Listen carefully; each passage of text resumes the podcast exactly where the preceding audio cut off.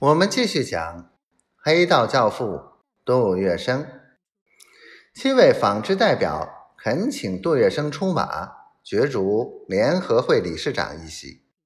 他们针对杜月笙的爱国心理，一个个以大义相劝，说：纺织事业非特关系国计民生，对于国家民族也有很重大的影响。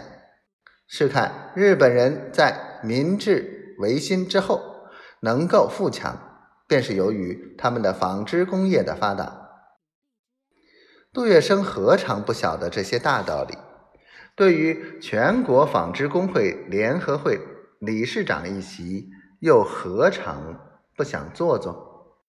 但是他信心还没恢复，自忖并无把握。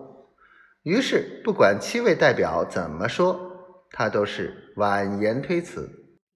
他说：“他大病未愈，身体不好，就是选上了，也实在是难以担当重任。”七位代表费尽唇舌，结果是大失所望，泱泱而去。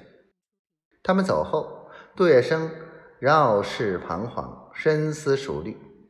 他心知担任这一个全国性工业团体理事长地位的重要性，忍不住又怦然心动。他在极短暂的时间里迅速的做了决定，不妨借此一次竞争，测度一下自己卷土重来的机会是否已经到来。于是他想到就办。立刻命人打电话到袁国良家里，请他寄来十八层楼。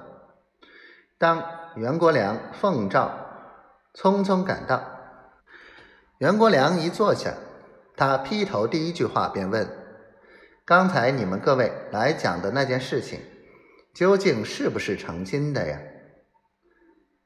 是诚心的。”袁国良肃然回答，“不但诚心，而且……”很急，怎么会很急的呢？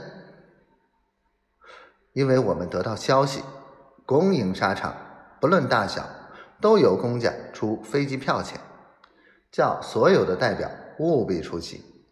由此可知，公营沙场对于这理事长一席势在必得。接下来，袁国良又向杜月笙分析各种利害。